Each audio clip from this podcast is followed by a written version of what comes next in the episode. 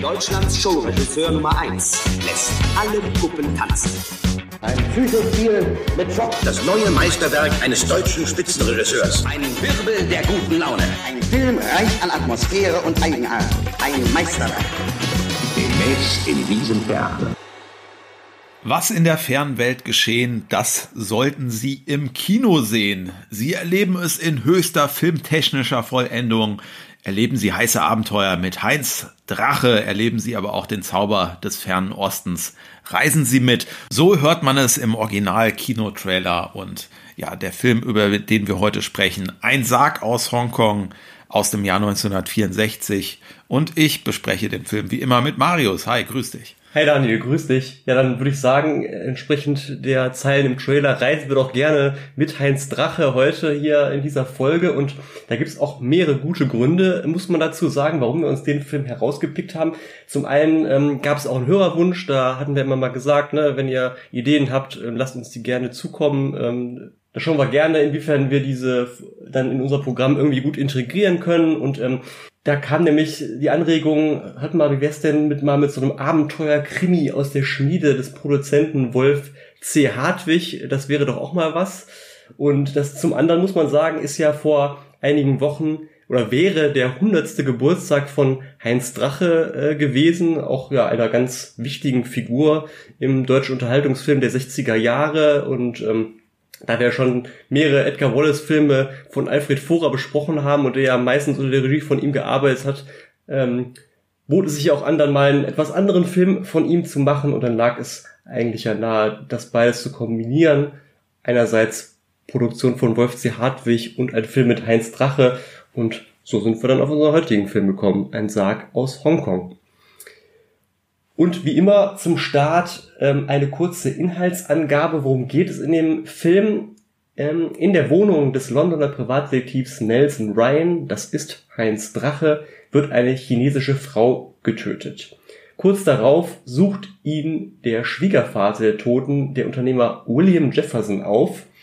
Seine Schwiegertochter war laut Jefferson soeben mit dem Sarg seines Sohnes aus Hongkong angereist, der infolge eines Autounfalls zu Tode gekommen ist.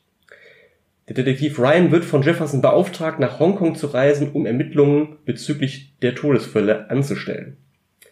Ryan macht sich sodann gemeinsam mit seinem Partner Bob Tooley, gespielt von Ralph Wolter, nach Hongkong auf und muss feststellen, dass der Sohn seines Auftraggebers in Drogenschmuggel verwickelt war. Die Spur führt zu einem ominösen Hintermann, der sein Gesicht hinter einer Maske verbirgt.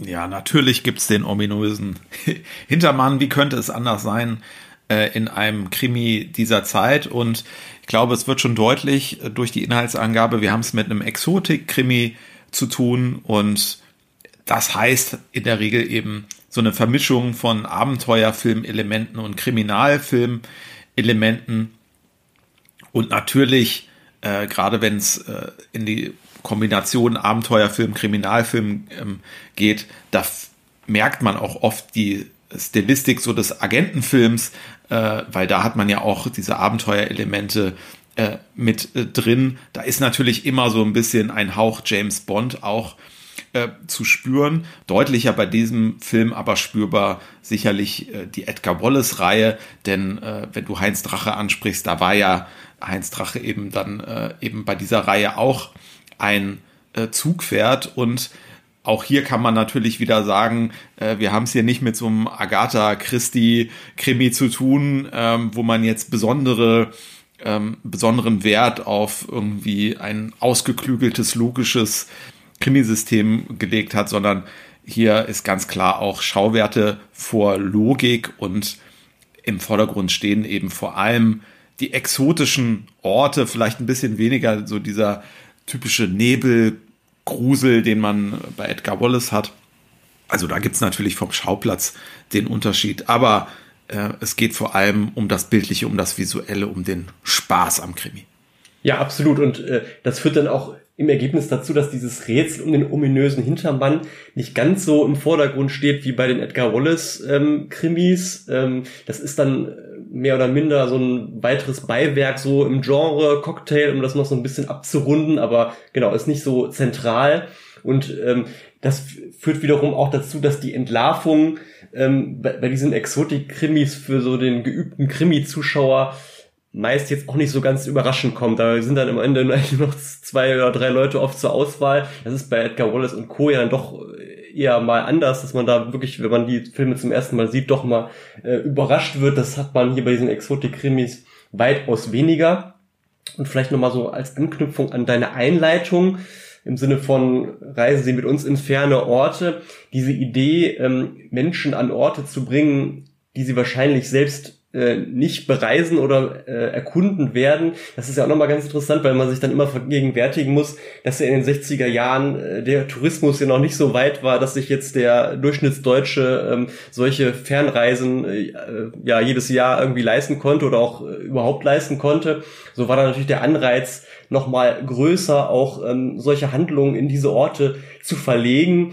Ähm, und das haben wir ja heute im Grunde eigentlich wenn überhaupt noch so im Fernsehen, vor allem natürlich beim Traumschiff, wo es ja auch eigentlich immer darum geht, wenn man irgendwie Leute davon reden hört, dass sie das gucken, dann sagen sie immer, ja, ja, aber auch nur wegen der schönen äh, Schauplätze, nicht wegen der Handlung, immer so entschuldigend.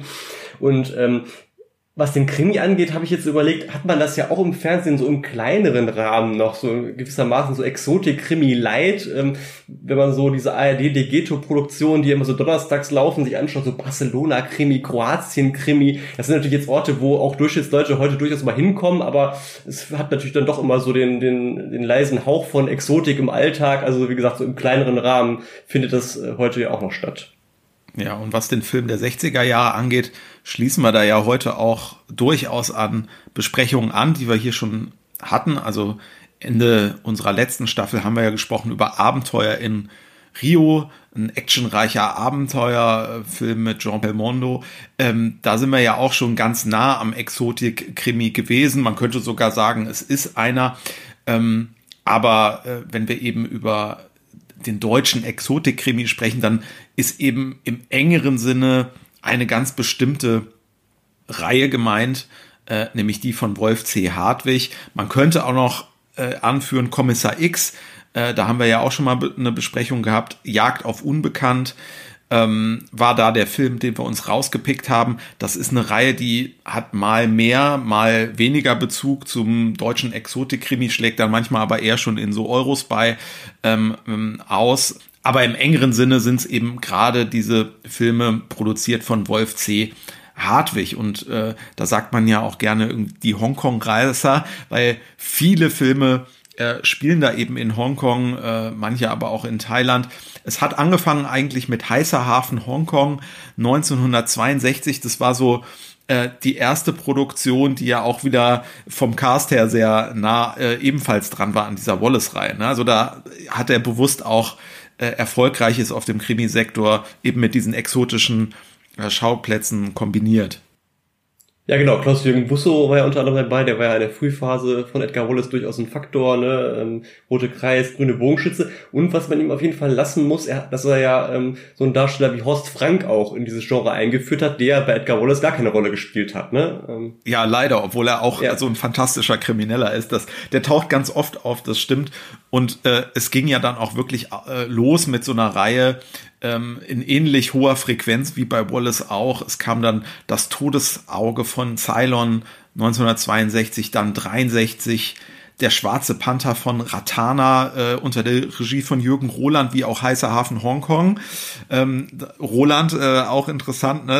Äh, der ja eigentlich so für diesen lokalen Hamburg-Krimi steht, aber er hat diese Exotik-Ausflüge auch sehr gerne gemacht. Dann gab's die Diamantenhölle am Mekong 1964 äh, dann eben auch 64 der, der, der, der Film, den wir heute besprechen, Ein Sarg aus Hongkong. Und dann ging es nochmal weiter mit der Fluch des schwarzen Rubin, das Geheimnis der drei Dschunken, ebenfalls in Hongkong spielend. Ähm, und dann gab es eine kleine Pause. Die jungen Tiger von Hongkong, auch noch so ein Exotik-Krimi, der dann aber auch so einen typischen äh, End-60er Einschlag da schon hat. Da ist auch die Handlung ein bisschen anders. Da geht es jetzt nicht um einen Privatdetektiv, sondern irgendwie um so aufmüpfige äh, Jugendliche. Ja, in der späteren Diskussion kommen wir vielleicht auf den ein oder anderen Film nochmal zu sprechen. Und in den 70ern gab es sogar noch mal einen, da taucht dann sogar Joachim Fuchsberger auf. Das Mädchen von Hongkong 73, mit ihm hätte man ja da nicht mehr gerechnet in dieser Reihe, ne? Nee, überhaupt nicht. Ich würde jetzt aber behaupten, so in seiner Hochphase in den 60er Jahren ähm, war er sich da vielleicht auch, oder wäre sich da vielleicht auch zu, zu fein für gewesen, aber dann in der Zeit, wo dann so das Kino äh, bergab ging und die Edgar Wallace-Reihe auch nicht mehr so lief und er damit auch abgeschlossen hatte, war dann vielleicht auch gerade bei so einem Regisseur wie Jürgen Roland äh, dann doch mal bereit, sich darauf einzulassen, aber war jetzt wahrscheinlich, wenn man ihn jetzt gefragt hätte, ähm, kein Höhepunkt in seiner Filmografie auch. Ne? Nee, zumal jetzt bis auf Jürgen Roland äh, jetzt auch nicht die großen A-Regisseure so da unterwegs war, also A-Regisseure in dem ähm, Umfeld Ernst Hofbauer haben wir da noch dabei. Also auch Leute, die jetzt nicht so wie Reinl oder Fora bei den großen anderen Krimireihen dabei waren. Ja, was immer noch ein ganz interessanter Name ist äh, bei unter den Regisseuren ist äh, Gerd Oswald. Der hat das Todesauge von Ceylon äh, gedreht. Jetzt unter diesem Film meines Erachtens kein Highlight, aber der hat tatsächlich vorher auch in Hollywood gearbeitet und schon den Film Noir ähm, Ein Kuss vor dem Tode mit Robert Wagner gedreht. Also der hatte auch durchaus schon ordentliche Vorerfahrung, aber ja, hat sich jetzt in dem konkreten Film nicht so niedergeschlagen. Ja, ganz interessantes Feld insofern. Ne? Ernst Hofbauer, den man eher so aus der Sexfilmwelle dann äh, äh kannte. Also da hat man so alles dabei. ja, Potpourri an Regiekräften. Ja, und wo wir bei Wolf C. Hartwig und seinen Abenteuerfilmen äh, sind, können wir vielleicht auch eine ganz interessante Brücke zu einem unserer ersten Folgen schlagen. Da haben wir über Dr. Fu Manchu und über den britischen Produzenten Harry Allen Towers ähm, gesprochen und der hat kann man so sagen, sich auch so ein bisschen an diese Welle äh, drangehangen, denn seine Filme kamen so zwei Jährchen später, hat er auch Abenteuer- und Exotik-Krimis ähm, produziert, mit so einem Mix aus ähm, Schauspielern aus dem deutschsprachigen Raum, um da auch so ein bisschen die Deutschen ins Kino zu locken, aber auch dann britischen, amerikanischen Darstellern so aus der zweiten Reihe, immer ist auch ganz interessante Cast. Da sind unter anderem Filme dabei gewesen wie Die Verdammten der blauen Berge mit Lex Barker und Walter Rilla oder auch Marrakesch mit Tony Randall und Senta Berger. Aber das ist vielleicht nochmal so ein eigenes Themenfeld, ähm, wo wir vielleicht äh, gegebenenfalls an späterer Stelle irgendwann nochmal drauf zu sprechen äh, kommen was ich, was, oder was mir immer so ein bisschen ausfällt bei diesem Themenkomplex Exotik Krimi, gerade so was die deutschen Filme angeht, ist, dass die ja, dass es ja so eine Filmgattung ist, die eigentlich ja komplett in der Versenkung verschwunden ist. Also äh, spielt in der, auch in der Fernsehlandschaft schon seit vielen Jahren gar keine Rolle äh, mehr. Also ich, ohne es jetzt belegen zu können, würde ich jetzt behaupten, so der letzte Sender, der die mal ausgestrahlt hat, war, glaube ich, und das ist ja auch schon wieder weit über zehn Jahre her, mal so der Sender das vierte. Ähm, der hat ja immer noch mal so einiges aus den Archiven gekramt, aber sonst ähm, noch nicht mal im Nachtprogramm oder auf irgendwelchen Nebensendern. Also allenfalls dann eben so im Pay-TV, so Sky Nostalgie, ich glaube, da läuft sowas schon mal, aber so im regulären, frei empfangbaren Fernsehen, wo wir so eine breite Fernsehlandschaft ja haben inzwischen, ähm, ja, spielt gar keine Rolle mehr. Ja, also es ist auch nicht bei allen äh, Filmen, glaube ich, die Situation um äh, eine vernünftige Abtastung äh, besonders gut. Vielleicht spielt das auch mit da rein, dass diese Filme dann im Fernsehen nicht mehr ähm, so gezeigt werden. Und es ist natürlich so, ähm, es ist auch einfach natürlich heute nicht so der große Name. So Edgar Wallace, das hat zumindest jeder mal äh, gehört. Äh, und wenn man sich dann mit den Personen im Hintergrund, mit den Schauspielern beschäftigt, dann weiß man irgendwann, ah, da gibt's irgendwie eine Deckungsgleichheit auch zu diesem Exotik-Krimi. Ähm, aber es ist natürlich nicht so vermarktbar, ne, wie jetzt äh, die Edgar Wallace-Filme oder äh, Karl May-Filme, die im Prinzip man ja auch äh, immer recht prominent äh, in den DVD-Regalen ähm, hat. Ähm, die gibt es zwar hier, ne, also die viele äh, Exotik-Krimis liegen ja auf DVD vor, kommen wir später zu. Aber vielleicht ist das auch ein, ein Grund, äh, dass es im, im Fernsehen nicht mehr so ähm, prominent ist. Naja, also ähm, kommen wir vielleicht noch mal ein bisschen zu Wolf C. Hartwig, ähm, äh, auf äh, Wolf C. Hartwig zu sprechen. Ähm, der ist im Prinzip mit seiner F Firma Rapid Film äh, unterwegs gewesen, äh, hat produziert vor allem so ab Mitte der 50er äh, Jahre, wie bei den meisten Produzenten, äh, die sich so im Unterhaltungsfilm breit gemacht haben, äh, auch ganz viele unterschiedliche Genres, äh, die üblichen natürlich dabei, so 50er Jahre Sittenfilme, Melodramen, dann Kriminalfilme, auch so Horrorfilmversuche findet man ähm, darunter. Äh, sicherlich aber sein kommerziell größter Erfolg dann äh, in den 70er Jahren und das waren diese Reportfilme, ja, also diese Report Sexfilme. Äh, er erwarb die Rechte an dem erfolgreichen Buch. Es war ja ein Buch zunächst, äh, Schulmädchenreport für 30.000 äh, Mark und äh, brachte das dann äh, als Film in die Kinos unter dem Titel Schulmädchenreport, was Eltern nicht für möglich ähm, halten. Das waren so frivole Geschichten aus heutiger Sicht äh, was man da sieht, zumindest einigermaßen ähm, harmlos. Das Ganze so unter dem Deckmantel der Reportage äh, ich glaube, jeder der Hörer hat irgendwie mal von dieser Reihe ähm, gehört. Ähm, man muss sagen, es war wahnsinnig unvorstellbar er erfolgreich, äh, war natürlich einigermaßen günstig zu produzieren. Auch es gab dann 13 weitere Teile, 100 Millionen Kinobesucher. Ähm, und natürlich, äh, die meisten von diesen 100 Millionen Besuchern äh, wollten dann anschließend nichts davon gewusst haben, äh, diese Filme besucht zu haben. Ähm, es ist auch natürlich aus heutiger Sicht natürlich recht un also unter den Kriterien, die man normalerweise so an Film hat, recht unansehnlich, was da gemacht wurde. Ähm, es zog aber eine regelrechte Welle von Reportfilmen äh, nach sich und man kann auch sagen, das war ja zur Zeit äh, der absoluten Kinokrise, also nicht ganz ohne Grund entstanden ja solche ähm, Filme damals und äh, so manches Kino, was äh, in den 70ern, Anfang der 70er in Not war, ist wohl auch äh, gerettet worden äh, durch diese Filme, weil sie eben so äh, wahnsinnig gut besucht waren. Ja? Also äh, er war auch irgendwo Retter des Bahnhofskinos und ähm, man muss dann sagen, in der Folge ähm, war es wahrscheinlich so, äh, dass er dann auch gesagt hat, naja gut, ich habe hier auf der einen Seite diesen kommerziellen Erfolg mit diesen Schulmädchen-Reportfilmen, ähm, aber dadurch, naja, ist er als Geschäftsmann vielleicht ernst äh, genommen worden, aber natürlich ähm, war das auch irgendwo ein Makel. Er war halt äh, so der Produzent äh, mit äh, für diese schummrigen Filme. Das wollte er dann auch nicht auf sich sitzen lassen und er hatte natürlich äh, sich eine goldene Nase damit verdient und hatte dann die Möglichkeit, einen wirklich starbesetzten Großfilm zu produzieren, wie man es eigentlich von einem deutschen äh, Produzenten kaum gewohnt war. Ähm, es folgte dann 1977 Steiner das Eiserne Kreuz. Äh, damals 16 Millionen Mark Budget, das war wahnsinnig, äh, wahnsinnig. Ähm, der äh, seinerzeit teuerste deutscher, deutsche Film aller Zeiten auf dem Regiestuhl Sam Peckinpah. Also das ist ja auch ein Name, den man da gar nicht erwartet. Man muss dazu sagen, er war, glaube ich, zu diesem Zeitpunkt auch schon ähm, hatte er nicht mehr so den allerbesten Ruf, äh, konnte vielleicht auch entsprechende Großprojekte in Hollywood nicht mehr bekommen.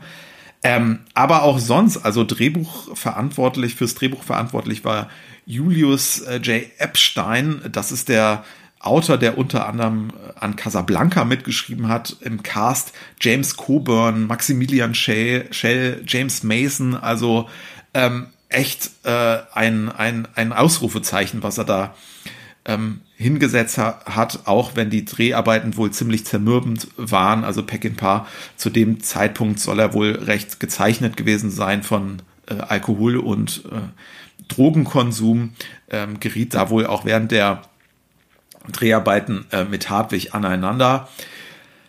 Aber der Film war äh, erfolgreich. Es gab dann auch noch äh, weitere äh, Fortsetzungen und ja, was kann man sonst vielleicht noch zu äh, Hartwig sagen, dass er auch derjenige war, der viel ausprobierte im deutschen Western. Also bei deutscher Western denkt man immer direkt an Winnetou. Hartwig war aber derjenige, der auch 63 die Flusspiraten vom Mississippi, 64 die Goldsucher von Arkansas und 65 die schwarzen Adler von Santa Fe ähm, produzierte. Also er war auch bei diesen Western-Produktionen vor der Welle der Euro-Western-Filme auf jeden Fall schon mit dabei. Auch wenn ich sagen muss, diese Filme, die ich da gerade genannt habe, die sind dann doch schon arg harmlos geraten. Also ich würde sie jetzt nicht als Must-See-Filme empfehlen. Aber es ist auf jeden Fall auch noch eine interessante Notiz, dass er da so früh äh, mit dabei war. Ja, und wie kam es jetzt hier ähm, zur Produktion Ein Sarg aus Hongkong? Wollen wir ein bisschen konkreter uns dem Film widmen. Und ähm, da müssen wir erstmal über den Romanautor sprechen, denn äh, auch hier haben wir eine Romanvorlage, die ist von James Hadley Chase. Das ist kein unbekannter Name. Ähm, ein Autor, geboren 1906 in London, gestorben 1985 in der Schweiz. Er hat viele, viele Romane, fast an die 100 veröffentlicht, war also, ich denke, das darf man so sagen, auch ein Vielschreiber. Ich habe äh, die wenigsten dieser 100 äh, Romane gelesen. Ähm, dementsprechend ist es ein bisschen spekulativ, aber ich vermute mal auch eine eher durchmischte Qualität, so wie man zum Beispiel bei Edgar Wallace ja auch ähm, gewohnt ist, der einfach so viel veröffentlicht hat, dass natürlich darunter jetzt nicht nur Meisterwerke ähm, zu finden sind. Auch aufgrund der Geburtsstadt äh, und äh, des äh, Lebenszeitraumes kann man ja hier diesen Vergleich zu Wallace auf jeden Fall ziehen, auch wenn es einen Unterschied gibt, denn die meisten von äh, den Roman von James Handley Chase spielen nicht etwa in seinem Heimatland England, äh, sondern er hat viele Geschichten geschrieben, die in den USA spielen.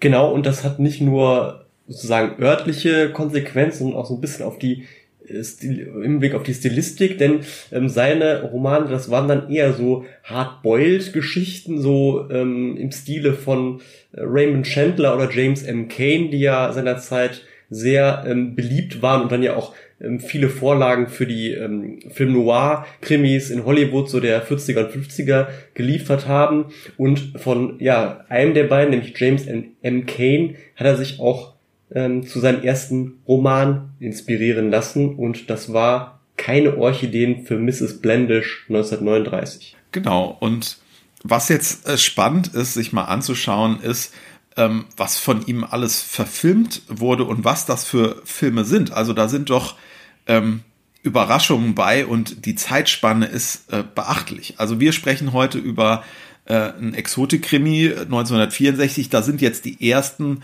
äh, Titel, die ich hier erwähne, vielleicht nicht so eine große Überraschung, aber ähm, in, in der Folge doch schon beachtlich. Also fangen wir mal an, zum Beispiel an einem Freitag um halb zwölf. 1961 ein Film mit Nadja Tiller, Peter von Eyck, haben wir letztens besprochen bei Mabuse. Jean Servet ist mit dabei. Ich glaube, es ist äh, sogar ein, ähm, ein Heist-Movie. Ein Heist-Movie, genau, wollte ich ja. gerade sagen, ja. Es ist nicht nur ein Kriminalfilm, sondern auch ein Heist-Movie. Dann Wartezimmer zum Jenseits, das ist ja so ein Film, der manchmal schon äh, fast als Wallace-Film mit durchgeht, weil er da in der Box ist, ist aber eigentlich eben auch äh, ein Film nach Chase. 1964 Hildegard Knef dabei, Götz-George, inszeniert von ähm, Fora. Dann 65 unter der Regie von Jürgen Roland, gar nicht so bekannt. Die Katze im Sack, das ist nämlich ein TV-Film gewesen, äh, mit so dem typischen Jürgen Roland-Cast, äh, aber auch sehr empfehlenswert. Und dann geht's aber so langsam los. Es, da gibt's auch ein paar Filme, mit denen hätte man dann nicht mehr so äh, gerechnet oder hätte dann vielleicht ähm, gedacht, dass sich das so beschränkt auf so deutschsprachige ähm, Produktion oder deutsche Produktion. Äh, die Grissom-Bande 1970, das ist ähm, ein Film, der ist nach diesem Erstlingswerk, äh, nämlich keine Orchideen für Mrs. Äh, Blendish ähm, produziert worden. Da ist äh, der Regisseur Robert Aldrich, also das ist auf einmal eine ganz andere Ecke. Und dann gibt es einen Sprung. 1988 nochmal eine Verfilmung. Trau keinem Schurken. Das ist der letzte Film von Guy Hamilton. Ähm, und dann geht es eigentlich so weiter. Nochmal äh, einige Jahre später, 1995, Wilder Zauber. Das spielen mit Bridget Fonda und Russell Crowe. Also wer hätte jetzt gedacht, dass es da so eine Spanne, Spanne gibt, auch wenn Wilder Zauber jetzt nicht so eine bekannte Produktion ist, sondern für die genannten Schauspieler auch äh, ein kleiner Festivalfilm war, aber nichtsdestotrotz und dann findet man sogar noch mal eine Verfilmung 1998 Palmetto Dumme sterben nicht aus Regie hier Volker Schlöndorf mit äh, Woody Harrelson und Elizabeth Shue. Also das ist doch echt mal eine Bandbreite oder äh, auch ein, ein, ein, Rahmen über viele Jahre hinweg, wo man gar nicht gedacht hätte, dass es so viele unterschiedliche Verfilmungen von ihm gibt.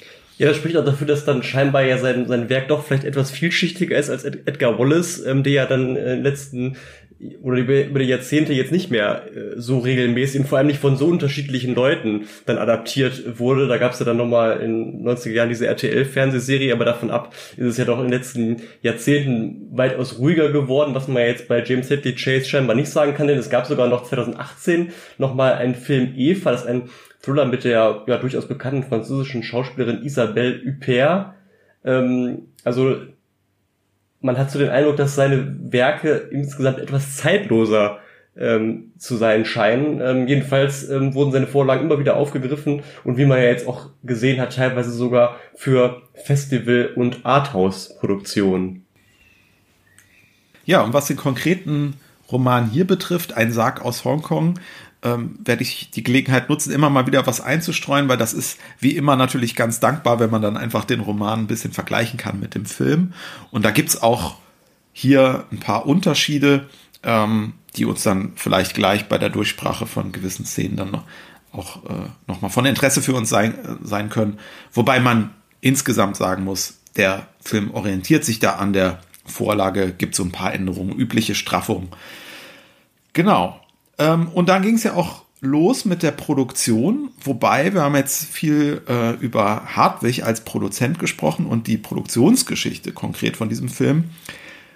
Das ist ja noch mal etwas Ungewöhnliches und da geht es ja auch erstmal los mit einem anderen Produzenten, nämlich Erwin C. Dietrich. Das ist eine nicht minder ähm, interessante ähm, Person und äh, ganz interessant, wenn man sich so auseinandersetzt mit Hartwig und dann guckt, was hatte Dietrich so eine Karriere, da findet man doch einige äh, Parallelen. Also Dietrich jonglierte ebenfalls mit den üblichen Genres dieser Zeit, war auch ein Produzent, der jetzt meistens mit etwas kleineren Budgets, Krimis, Dramen, Klamotten herstellte. Man findet all das, was man so äh, bei den Unterhaltungsfilmen der Zeit eben erwartet.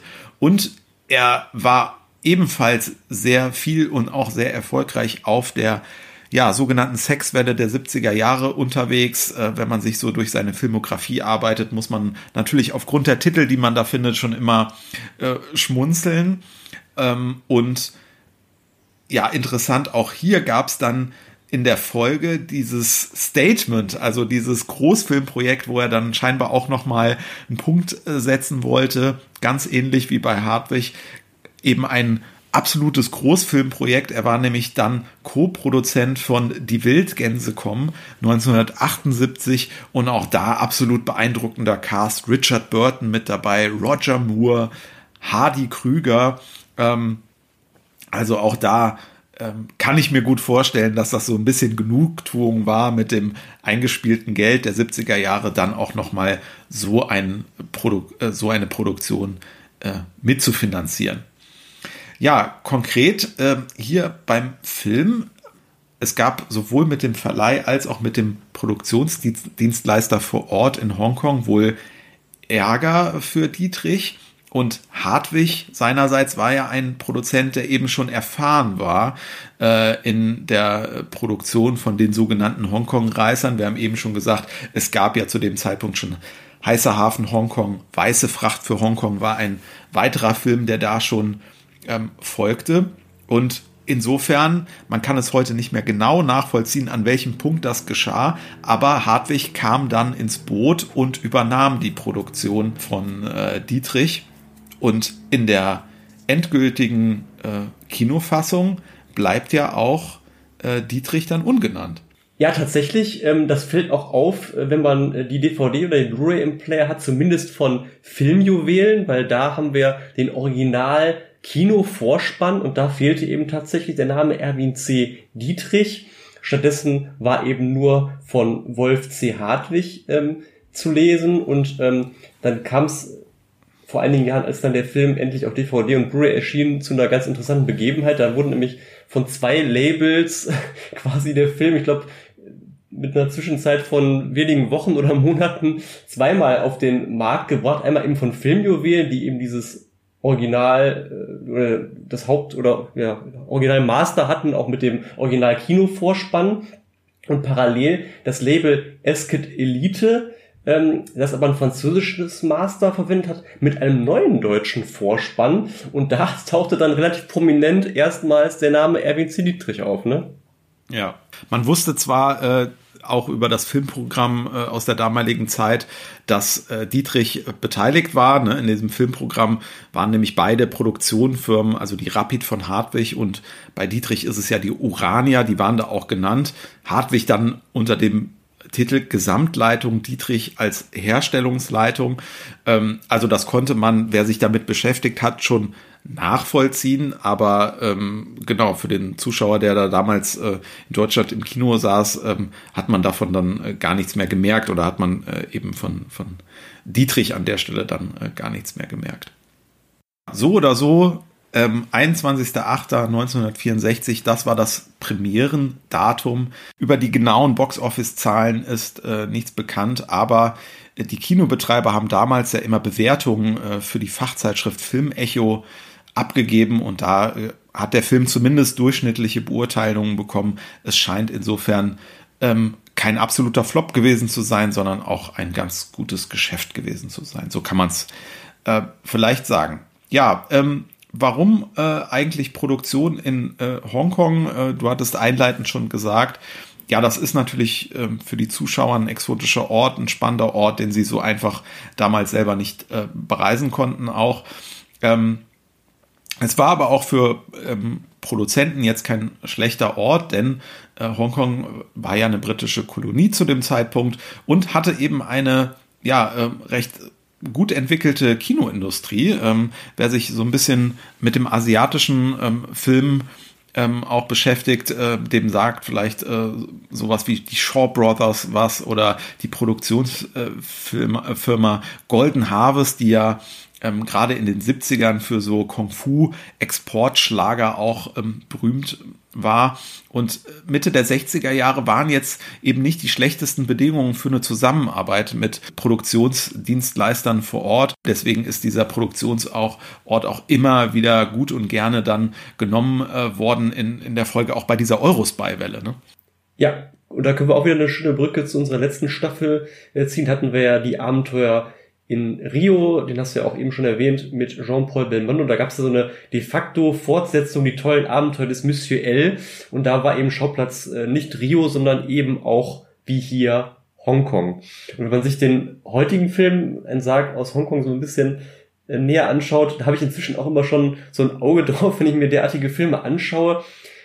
Gerade so bei so Straßenszenen, was, wie sieht's da so im Hintergrund aus? Und das fand ich hier besonders frappierend. Also da scheinen die Dreharbeiten besonders viele Schaulustige angezogen zu haben. Also wenn man mal sieht, wie da Heinz Drache ähm, über die Straßen läuft, äh, da, da sieht man oft auf der gegenüberliegenden Straßenseite wieder so Menschenscharen stehen und teilweise äh, sitzen die dann irgendwie sogar auf Verkehrsinseln und gucken da dem Treiben ganz interessiert zu. Also finde ich immer ganz ja. witzig da kann man sich echt einen Spaß draus machen. Ich hatte jetzt äh, die Tage noch mal ein paar Szenen geguckt aus ähm, Das Geheimnis der drei Dschunken. Ist ja auch äh, hier so ein Hongkong-Reiser. Äh, und da hat man auch so Szenen, wo äh, Leute dann in die Kamera gucken und dann äh, kommen sie irgendwie zu dem Kamerastandpunkt und äh, beschleunigen aber ihren Gang dann plötzlich, als wenn so hinter, im Hintergrund jemand sie irgendwie weggewunken hat. Also denke, man hat da jetzt nicht, wie man das bei heutigen äh, Großproduktionen gewöhnt ist, da irgendwie ganze ähm, Straßen, ähm, äh, Straßen abgesperrt und hatte dann natürlich da auch äh, vermutlich keine Statisten vor Ort, sondern hat mehr oder weniger seine Schauspieler da auflaufen lassen und äh, musste eben mit dem dann handhaben, äh, was da im Hintergrund so passierte. Ne? Und äh, das sieht man eben auch, ja. Schauen wir uns mal den Regisseur an. Ne? Jetzt haben wir äh, so viel äh, aus gutem Grund auch über, über die Produzenten äh, gesprochen, äh, haben noch gar nicht erwähnt, wer hat den Film hier eigentlich ähm, gemacht, wer saß im äh, Regiestuhl, wobei derjenige auch beim äh, Drehbuch schon Hand angelegt hat. Ähm, das war nämlich Manfred R. Köhler. Ähm, er ist Synchronautor und Synchron Regisseur. Da war er unter anderem zuständig für die deutsche Fassung von ähm, Citizen Kane. Also hatte da auch mit großen Produktionen zu tun. Aber er hatte eben auch Set-Erfahrung als Aufnahmeleiter, als äh, Produktionsleiter, hat also in verschiedenen Positionen beim Film gearbeitet und hier äh, ist es sein Regiedebüt. Ähm, insofern muss man sich, wenn man über weitere Filme spricht, ein bisschen gucken, ähm, was hat er in der Folge gemacht. Da gab's ähm, Der Fluch des schwarzen Rubin, äh, wie der Titel das schon vermuten lässt. Das ist eben auch eine Hartwig-Produktion, ganz ähnlich äh, gelagert. Dann ähm, Agent 505, Todesfalle Beirut. Auch da muss man eigentlich kaum was über das äh, Genre sagen, ähm, weil das ganz klar äh, ist, das ist hier die äh, Agentenfilmwelle, wobei es auch noch einen Alternativtitel gibt, der spielt dann äh, ein bisschen anders auf etwas anderes an, nämlich Riffifi in Beirut. auch sehr schön Riffifi. Äh, das Original haben wir hier auch schon öfter mal erwähnt. Ja, Agent 505 Übrigens der letzte Film mit äh, Renate Ewert, äh, das vielleicht äh, noch sehr erwähnenswert an äh, der Stelle. Ansonsten jetzt auch kein äh, Film, der einem so in der Aufzählung der allerbesten Filme ähm, begegnet. Nee, aber vielleicht noch ganz interessant, fällt mir nur ein, Agent 505 äh, war quasi zugleich auch USS 117, äh, nämlich ähm, Agent 505 wurde gespielt von Frederick Stafford. Das war ja ein österreichischer Schauspieler, der eben unter anderem auch ähm, in zwei Filmen den französischen Agenten USS 117 verkörpert hat. Also auch ja im Eurospy-Genre ein durchaus bekannter Name. Ein weiterer Film von Köhler inszeniert, Wie tötet man eine Dame, auch bekannt unter dem Alternativtitel das Geheimnis der gelben Mönche, das ist ja auch ein Film, den ich sehr, ja, ich sag mal, besonders finde. Ähm, produziert von Karl Spieß.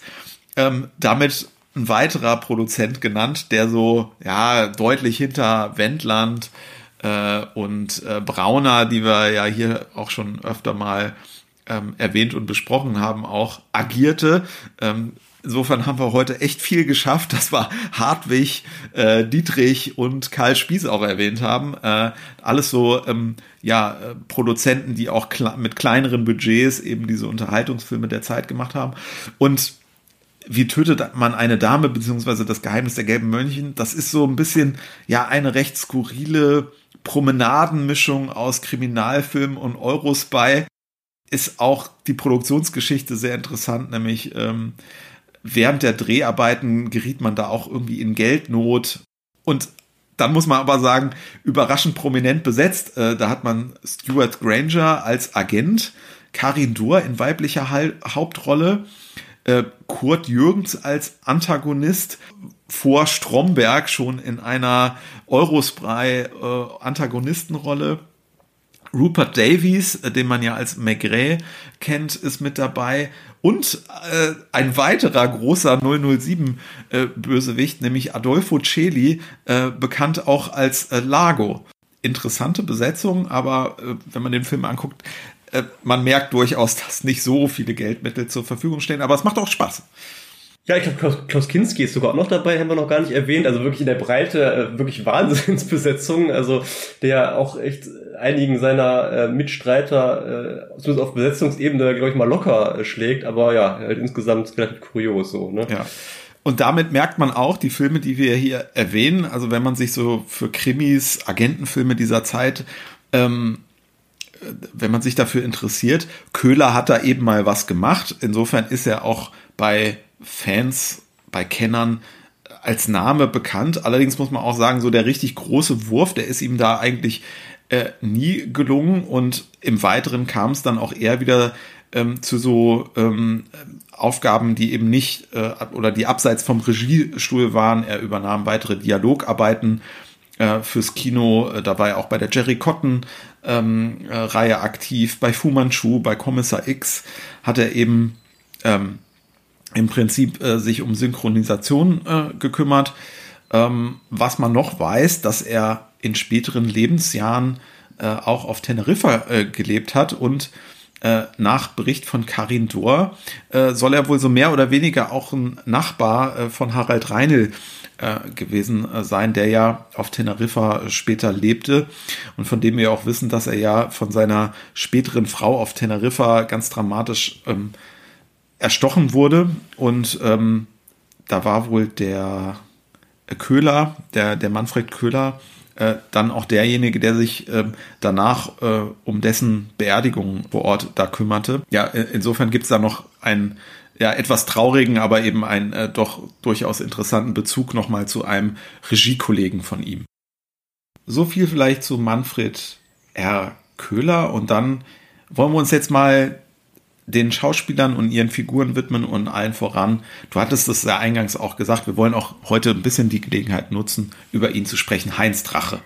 Ähm, er ist natürlich unser Durbridge-Halstuchermittler. Das ist, glaube ich, so das Erste, äh, woran man denkt, wofür er ja auch ähm, so bekannt ist, dass, glaube ich, viele, die sich jetzt vielleicht auch nicht so intensiv mit diesen Filmen hier beschäftigen, ähm, beim Namen Heinz Drache aber schon so parat haben, ach Mensch, das ist doch der aus diesem Straßenfeger, denn das war ja das Halstuch, ähm, ja, eigentlich so unter den Durbridge-Teilen äh, der Teil, der auch am, am geläufigsten heute noch ist, der da immer äh, genannt wird.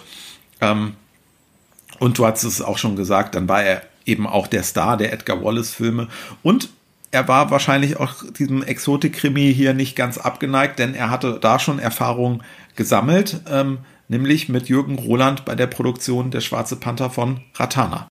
Genau, und der Schwarze Panther aus Ratana war ja aus dem Jahr 1963 und fiel damit so ein wenig in seine Edgar Wallace Hochphase, in der er sich ja wirklich so als ja, kann man eigentlich sagen, gleichrangige Alternative zu Joachim Fuchsberger ja entwickelt hatte, was ja den wenigsten gelungen ist. Da war es ja oft so, dass man da den einen oder anderen ausprobiert hat, aber dann ist es auch bei einem Film häufig geblieben und Heinz Zach hat es ja durchgeschafft, einige Edgar Wallace Filme zu drehen und da muss man auch sagen, ja, mehrere der absoluten Klassiker, ne, also wenn man jetzt mal schaut, der Zinker, da war die Hauptrolle im indischen Tuch, beim Hexer war er dabei, wie ich am Eingangs auch schon gesagt habe, sehr häufig unter der Regie von Alfred Vorer und eben gerade nie unter der Regie von Harald Reinl. Das ist ja auch vielleicht eine ganz interessante Randnotiz.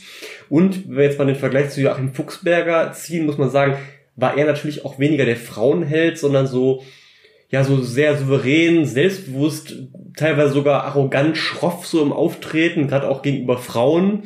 Ähm, aber hat damit eben so einen auch sehr wohltuenden Kontrast irgendwo zu ähm, Blackie Fuchsberger. Ähm, dargestellt. Und dann muss man sagen, mit dem Ende der Edgar Wallace-Reihe hat er sich auch aus dem Kino zumindest ähm, zurückgezogen und hat dann so, was das, was den Kriminalfilm angeht, in den 80ern nochmal so ein kleines Comeback gehabt. Da wurde er nämlich als Tatortermittler in Berlin herangezogen.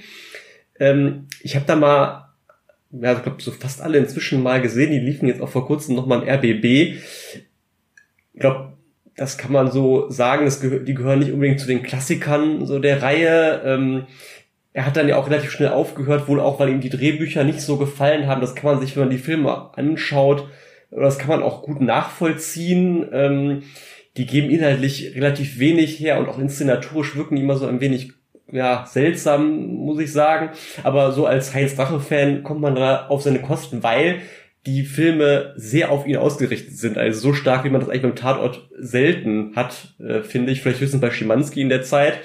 Ähm, aber irgendwo, vielleicht auch gerade im Vergleich zu Schimanski, wirkten die ihn damals auch ein so ein bisschen aus der Zeit gefallen. Er wirkt da so schon auch so ein bisschen wie ein Fremdkörper, ähm, was natürlich vielleicht auch wieder eine gewisse Amüsanz hat. Ähm, und gerade auch, glaube ich, so aufgrund seiner Tatortauftritte und wie er sich da so gegeben hat, ähm, fiel dann auch immer wieder so dieser, wie ich finde, sehr schöne Beiname Don Flanello, weil er da auch immer so in, in Maßanzügen da so äh, durch die Szenerie stolziert hat und glaube ich auch irgendwie dann in der Mittagspause sich dann zum Austern-Epsen getroffen hat. Also das wirkt immer so ein bisschen so ähm, ja vom, vom Durchschnittspolizisten so ein wenig entfremdet, sage ich jetzt mal. Ähm, ja, und was man vielleicht noch ähm, abschließend zu Heinz Sache sagen kann, wer so ja amerikanische Filme so der 60er, 70er schaut, der hört auch ganz oft die Stimme Stimme von Heinz Drache. Da war auch sehr viel tätig und hat unter anderem auch Patrick McGowan ähm, gesprochen ähm, in dem Film ähm, Flucht von Alcatraz, den wir ja auch schon im Programm hatten. Ja, und letztlich hast du ja gerade auch schon ein bisschen gesagt, wie so die typischen Heinz Drache Ermittlerrollen dann so gespielt werden und das ist hier auch nicht anders. Ne? Also die Figur äh, des Nelson Ryan, der Detektiv hier, das ist im Prinzip die typische äh, Drache-Interpretation. Cleverer Ermittler, äh, irgendwie so zwischen etwas hochnäsig und versnobbt und äh, doch irgendwie äh, nahbar, aber ähm, es ist natürlich auch so, dass hier die der Film natürlich hier auch im Prinzip nicht erfordert, dass es jetzt irgendwie zu dieser äh, Figur irgendwie äh, noch besonderen Tiefgang gäbe, sondern das hat dann im Prinzip derjenige Schauspieler äh, dann so ein bisschen so interpretiert, wie man das gewohnt war. Und ansonsten gab es halt diesen Fall voranzutreiben. Ne?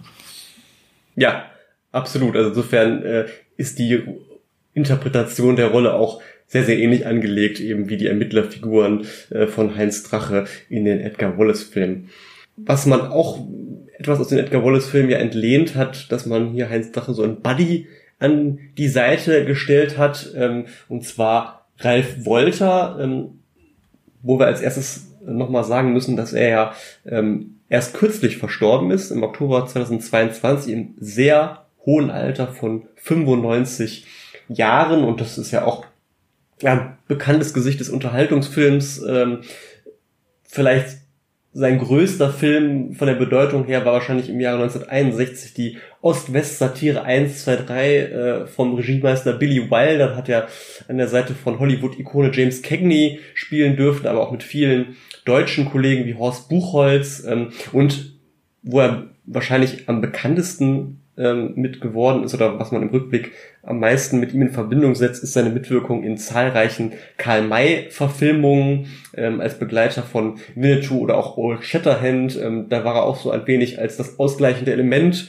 ähm, oft engagiert, ähnlich wie Eddie Arendt in den Edgar Wallace-Film, aber ähm, vielleicht weniger bekannt, er war auch ab und an im Krimifach unterwegs, etwa in dem Film Unter Ausschuss der Öffentlichkeit, an der Seite von Peter von Eyck und vor allem in der Wallace-Epigone oder in dem Edgar Wallace-Epigonen ähm, das Wirtshaus von Dartmoor. Und da ist nämlich ähm, vor allem interessant, dass er da an der Seite von Heinz Drache zu sehen war und zwar unmittelbar vor den Dreharbeiten von Ein Sarg aus Hongkong. Vielleicht hat man sich da gesagt, oh mal, die haben doch in dem Film schon ganz gut zusammen funktioniert. Ähm, vielleicht können wir diese Chemie nochmal aufgreifen und ähm, in den 70ern war dann in zahlreichen so leichteren Komödien zu sehen oder und dann später auch nochmal äh, an der Seite von Thomas Gottschalk und Mike Krüger in Piratensender Powerplay oder Otto der Liebesfilm. Also man sieht, er hat sich dann sehr ins komödiantische Fach verlegt auch. Ja, und den Unterhaltungsfilm auf jeden Fall ordentlich durchgespielt.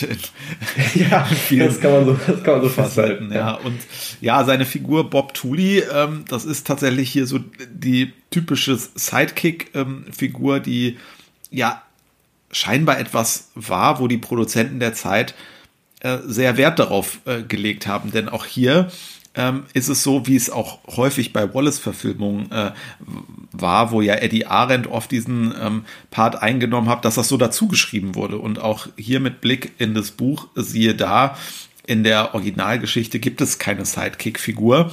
Ähm, also da hat man wirklich bewusst gesagt, Mensch, irgendwie wollen wir noch jemanden haben, der äh, vielleicht da auch noch mal so einen äh, lustigen Spruch bringt. Äh, und ich muss sagen, es gelingt ja auch äh, einigermaßen gut. Äh, selbst bei Arendt merkt man ja, in dem einen Film ist das mal ein bisschen mehr eine Nummernrevue, in dem anderen äh, ist es besser eingebunden. Ähm, und hier fällt es zumindest irgendwie nicht äh, nervig negativ auf. Ja, oder äh, man kann sagen, hier ist es äh, durchaus gelungen. Ja, also würde ich auch tendenziell eher sogar als Pluspunkt verbuchen. Also ähm, ihr ein äh, oder jemand, der das finde ich auch immer sehr gut ja gemacht hat, so als ähm, Ideal, das ist Peter Vogel ähm, in so den Brian Edgar Wallace Film. Da kommt er für mich jetzt hier nicht ganz ran, aber ähm, meines Erachtens durchaus ein belebendes Element hier in dem Film, ja. Dann kommen wir mal äh, zu den weiblichen Darstellerinnen und äh, Figuren. Da ist ja äh, hier jemand zu sehen, die auch ihre Erfahrungen mit Heinz Drache ähm, hat, äh, auch bei Edgar Wallace, äh, nämlich äh, Sabina Sesselmann, äh, die hier Janet West spielt, allerdings nur sehr kurz in dem Film vorkommt. Also es gibt offenbar nur eine Studioszene äh, in, in Deutschland. Ähm, ich nehme an, sie ist nicht äh, nach Hongkong gereist. Wenn man die Aushangfotos anschaut, fällt auf, da gibt es auch noch ähm, ein Foto, wo sie äh, neben so Sargträgern steht, aber auch in einer Studioszene. Ob das wohl eine Szene ist, die irgendwie noch entstanden ist, aber dann keinen Einzug in den Film gehalten hat, lässt sich heute schwer sagen, aber es könnte zumindest so gewesen sein. Ja, es macht ganz Anschein. Ich glaube, in, der, in dem Booklet, äh, der DVD ist das auch ab, abgebildet, wo auch, auch nochmal Heinz Drache irgendwie zu sehen ist. Vielleicht war es auch sogar so eine, so eine Schlussszene nochmal wieder zurück in London. Ähm, ja, letztlich Spekulation. Ich finde, genau, es ist ein kleiner Auftritt, aber auch ein sehr interessanter Auftritt, weil sie sich hier meines Erachtens von einer anderen Seite zeigt, als man das so aus ihren Wallace-Filmen, das war sie ja in Das Geheimnis der gelben Narzissen, an der Seite von Joachim Fuchsberger und in die Tür mit den sieben Schlössern eben an der Seite von Heinz Drache zu sehen. Ähm, da fand ich sie immer ehrlicherweise so ein wenig blass und mit angezogener Handbremse konnte sie meines Erachtens nicht so wirklich Akzente setzen. Das finde ich hier ganz anders. Das ist so ein paar Minuten Auftritt, aber ja, bringt absolut irgendwie nochmal so, so einen Mehrwert rein und finde ich so eine sehr gelungene Interpretation eigentlich dieser, dieser kleinen Rolle. Also, ähm es gibt auf jeden Fall auch so ähm, schöne zeittypische Dialoge zwischen Drache und äh, Sesselmann. Äh, das hatte ich mir hier mal notiert. Da sagt sie, nachdem eben äh, in der Wohnung von der Drache-Figur eine Tote gefunden wurde, nimmt sie da nochmal Bezug ähm, draußen vor seiner Wohnung und sagt, der Mord ist in ihrer Wohnung geschehen, nicht wahr? Und darauf ähm, guckt Drache so ein bisschen bedeutungsschwanger herum und dann schließt sie eben an, und haben Sie die Polizei verständigt? Dann sagte er, Sie haben mir ja keine Zeit gelassen, weil die kamen direkt ähm, darauf eben. Zum Glück, Sie hätten eine Dummheit gemacht, sagt sie dann eben darauf er, machen Sie keine. Und dann sagt sie, doch, aber andere. Also das ist so, das bringt eigentlich die Handlung gar nicht weiter. Man weiß auch gar nicht, ähm, was, was genau äh, ist jetzt der Zweck dieser Zeilen, aber die bringen eben so eine ganz schöne Stimmung rein, ne? Also dieses Nisteln zwischen Drache und Sesselmann. Ich finde, das hat man ja auch schon bei den Türen mit den sieben Schlössern so ein bisschen äh, gesehen, dass die sich so ein bisschen zanken da, ne? Ja, absolut. Da kann ich mich auch noch äh, ganz gut an so eine Szene erinnern, wo die da in diesem Paternoster fahren und dann äh, sie dann auf einmal so äh, ein bisschen weinerlich wird und er dann gemeint, ja, wollen sie jetzt wieder heulen? so und ihr so ein Taschentuch äh, dann entgegenstreckt, da sieht man auch wieder so, dass er eher so, ja, wie wir es auch eigentlich schon gesagt haben, so gegenüber Frauen dann eben weniger galant war als ähm, Blackie Fuchsberger. Das, das Lammern finde ich an dieser Szene immer ganz gut exemplarisch. Ja, weitere Darstellerin ist Elga Andersen, die spielt hier die Stella. Ähm, Elga Andersen hat keine riesige Filmkarriere. Ähm, sie ist in ja, genretypischen Filmen zu sehen, unter anderem auch äh, Sanders und das Schiff des Todes, ein äh, Film in ihrer Laufbahn, wo sie ebenfalls äh, mit Heinz Drache zusammen ähm, spielt. Und es gibt dann so allerdings eine Produktion, die erwartet man dann so gar nicht und die sticht dann so heraus. Da ist sie nämlich neben Steve McQueen zu sehen in seinem Film Le Mans. Ja, ich weiß auch noch, wo ich, genau, wo ich den Film das erste Mal gesehen habe und, und sah sie dann so, dass ich, die kennst du doch irgendwo her und hab dann irgendwie, auch wie man das halt dann immer so macht, bei Wikipedia nachgeschaut und dachte so, ach, tatsächlich, äh, äh, die, die kennt man ja aus dem einen oder anderen deutschen Krimi und hab mich dann auch gewundert, wie, wie sie da, äh, äh, ihre Rolle be bekommen hat. Ähm, ganz interessant. Und ansonsten mit internationalen Produktionen war sie in anderer Funktion verbunden. Sie hat nämlich zu dem Kriegsfilm-Klassiker Die Kanonen von Navarone äh, mit Gregory Peck ähm, interessanterweise zwei Lieder ähm, beigesteuert. Also war da auch ähm, ja in unterschiedlicher Funktion eben im Kino aktiv, kann man sagen. Ja, und wenn sie nicht im Kino aktiv war, hat man, glaube ich, eher in äh, irgendwelchen Illustrierten von ihr gelesen. Äh, sie war so ein Starlet in den 60ern, äh, war unter anderem zusammen mit Gary Cooper, äh, dessen Geliebte. Insofern äh, hörte man hier und da äh, von ihr oder sah irgendwas in der Presse. Ähm, aber die Filmkarriere war nicht ganz so groß. Ähm, hier ist sie auch einigermaßen unspektakulär eingesetzt. Viel gibt die Rolle da aber auch nicht her. Kennen wir ja aus solchen Filmen. Ne? Ja, ich muss nur schon erzählen, wo sie da in dieser Szene äh, in hochhackigen Schuhen da diesen, diesen Berg da in Hongkong irgendwie hochläuft, wo ja, glaube ich, Heinz Sache da so eine Falle gestellt werden soll. Ähm, das war dann ja, so ein ganz amüsanter Moment. Ja, schauen wir uns vielleicht die anderen Darstellerinnen äh, noch an, zu denen wir uns hier Notizen gemacht haben. Da ist als Li Lai zu sehen, die Angela Yu Chen. Ich hoffe, ich spreche das richtig aus. Fernöstlicher Filmstar, ganz interessant. Ich habe gesehen, im Filmprogramm steht hinter ihrem Namen mit freundlicher Genehmigung der Shaw Brothers Hongkong. Hatten wir eingangs gesagt, ganz bekannte Produktionsfirma in Hongkong. Das heißt, man hat da eben auch in Partnerschaft mit äh, Firmen vor Ort gearbeitet. Das scheint hier bei der Besetzung so ähm, gewesen zu sein. Und die Joanne Jefferson, die ganz am Anfang ähm, umkommt, äh, die wird gespielt von Greta Chi. Das ist auch so ein Starlet aus den 60ern, ist eine Tochter von einem dänischen äh, Diplomaten und ähm, einer Deutschen. Ich habe gelesen, die hat in Luzern ein Restaurant, das heißt Li Taipei, das älteste chinesische Restaurant in der Schweiz. Also insofern, wer jetzt irgendwie nochmal äh, so ein, äh, ein Sarg aus Hongkong äh, Themenabend machen will, der kann auch vielleicht mal bei ihr essen gehen. Also äh, ich hoffe, das gibt's noch, das Restaurant, und es läuft noch gut. Ja, auf jeden Fall äh, spannend, wie dann so manche äh, Leute dann nochmal einen ganz anderen Weg einschlagen. Ich meine, ganz prominent kennen wir es ja von Marianne Koch, ne, die ja dann nochmal Ärztin geworden ist oder so, aber es gibt's ja auch ähm, bei weniger bekannten Leuten, wie man sieht, äh, dass dann nochmal ja, ähm, auf die Filmkarriere ähm, nochmal auf anderen Faden sich betätigt wurde. Und einen Namen haben wir jetzt noch äh, ver vergessen, den müssen wir jetzt noch in gebotener Kürze nochmal äh, nennen. Das ist der Willy Birgel, nämlich ist ja ein bekannter Darsteller so der Vor- und Nachkriegszeit. Ähm, der spielt hier den Thomas Jefferson, also relativ kurze Rolle und ähm, kann man sich ja vielleicht fragen, warum ist der in so einem Film gelandet, aber man muss sagen, ähm, er hat auch dann noch in ähm, der anderen schon heute genannten Wolf C. Hartwig Produktion Agent 505 Todesfalle Beirut mitgewirkt, also war da diese Art Film dann äh, scheinbar auch durchaus aufgeschlossen. Genau, und dann wollen wir uns mal ähm, den besonderen Szenen äh, widmen, vielleicht das ein oder andere noch herausgreifen. Gehen wir den Film vielleicht in aller Kürze nochmal durch. Es geht ja nicht direkt los in Hongkong. Äh, erstmal spielt die Handlung äh, kurz in London. Genau, das ist auch so die, die Phase, wo so am meisten so diese Edgar Wallace-Atmosphäre so heraufbeschworen wird, äh, kann man sagen.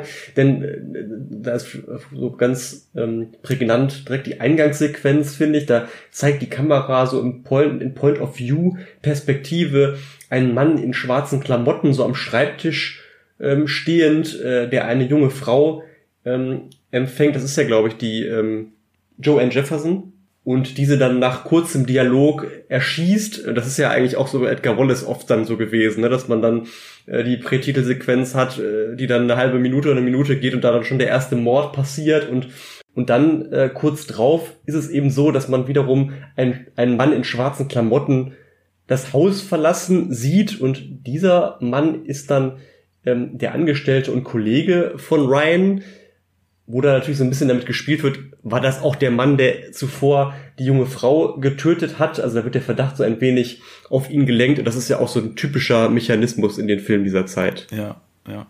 Die Handlung wird dann schnell vorangetrieben, äh, denn gleich darauf erscheint der ja, schwerreiche Schwiegervater der to äh, Toten ähm, mit Sekretärin im Schlepptau. Das ist eben Sabina Sesselmann als äh, Janet West.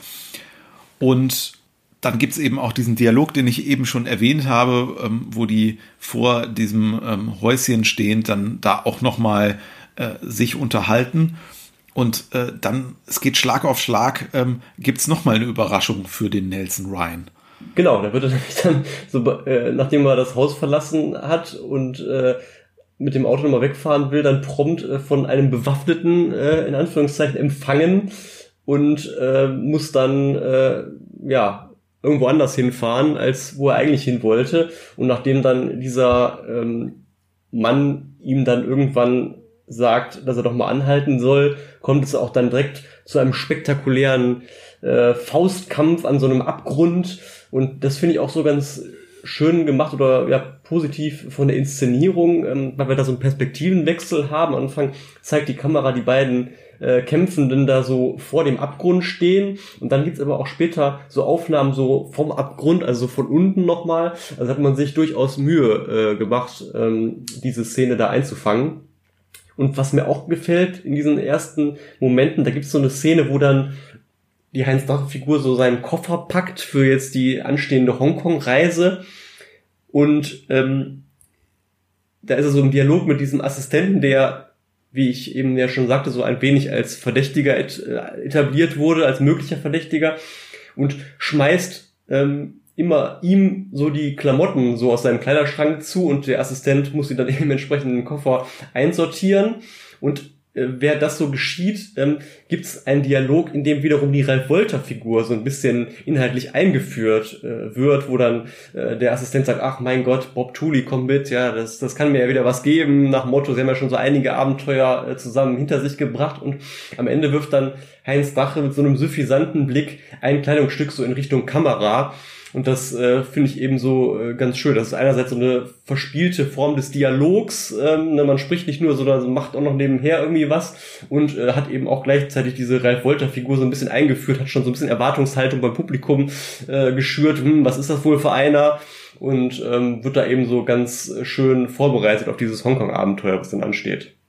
Ja, also da hat der Köhler schon das eine oder andere nette Detail auch ähm, erdacht und umgesetzt. Ähm, andererseits finde ich es auch ein bisschen kurios, wie schnell da alles Schlag auf Schlag geht. Ne? Also das ist, äh, da geschieht ein Mord, äh, dann äh, steht schon der Besuch vor der Tür äh, und es gibt äh, dieses ähm, Engagement als Privatdetektiv. Dann folgt der nächste Mordanschlag. Also äh, das alles passiert in 15 Minuten und nach 15 Minuten ist dann auch schon die Abreise nach Hongkong. Ähm, sehr unterhaltsam, bringt natürlich Schwung, ist aber natürlich auch immens unrealistisch und ich finde, ähm, führt auch so ein bisschen zu dieser typischen Pulp-Atmosphäre, die man da hat, weil man äh, das natürlich alles nicht so ganz ernst nehmen kann. Ähm, da ist auch interessant der Blick in den Roman. Da wird sich dafür nämlich deutlich mehr Zeit genommen. Also da vergehen über 60 äh, Seiten, äh, bis die Handlung dann nach Hongkong äh, schwenkt.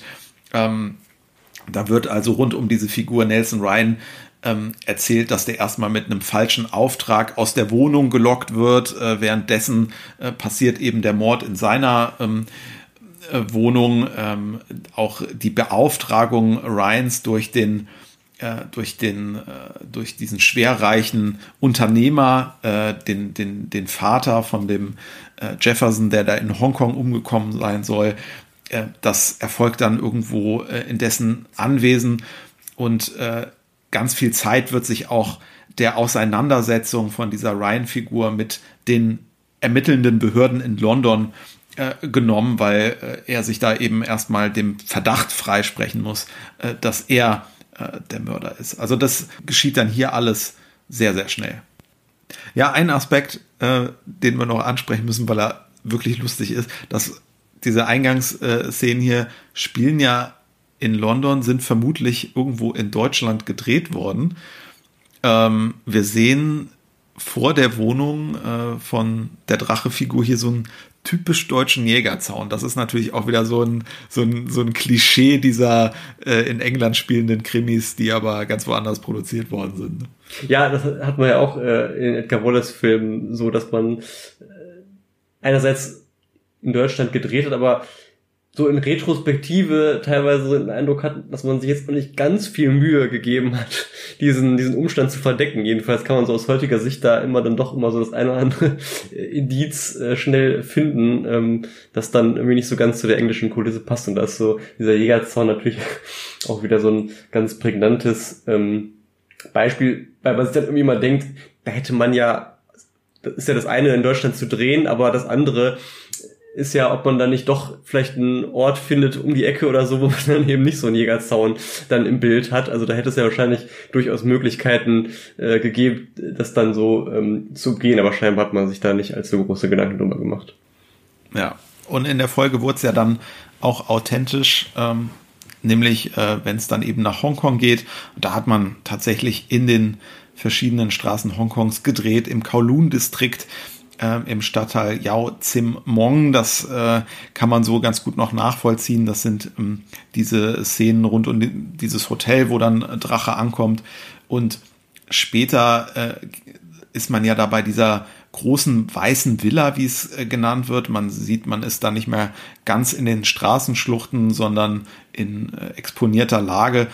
Das dürfte bei der Repulse Bay gewesen sein, denn das war damals äh, und ist heute auch noch eine der exklusivsten Wohngegenden der Welt. Und da sieht es eben in dem Film dann auch sehr nobel aus. Ansonsten Äh, Gibt es auch Studio-Szenen, wo ich auch sage, naja, ähm, durchaus schöne Set-Pieces dabei, zum Beispiel diese Bar, grüne ähm, Schlange, ähm, sehr schön asiatisch äh, eingerichtet mit so, ähm, ja, natürlich sehr betont traditionellem asiatischen äh, Dekor. Ähm, da durften sich also die äh, Requisiteure auch ähm, austoben. Und ich vermute auch, es gibt ja diese Passage, die in der verbotenen Stadt äh, spielen. Äh, das ist ähm, diese ähm, das sind diese Szenen, wo dieser Mann mit Maske dann äh, auftaucht das sieht mir so aus, dass da die ganzen Straßenzüge vollständig im Studio gebaut sind. Ne? Also man kann nicht so wirklich hoch ähm, schauen. Das soll ja wohl diesen Distrikt Kowloon Wall City darstellen. Das ist nämlich tatsächlich der Bezirk, wo lange eine ungeklärte Rechtslage äh, war und der auch als so ein Problembezirk äh, galt. Da konnte man sicherlich nicht so gut drehen und äh, wie gesagt, die Szenen sehen mir so ein bisschen nach Studioset aus.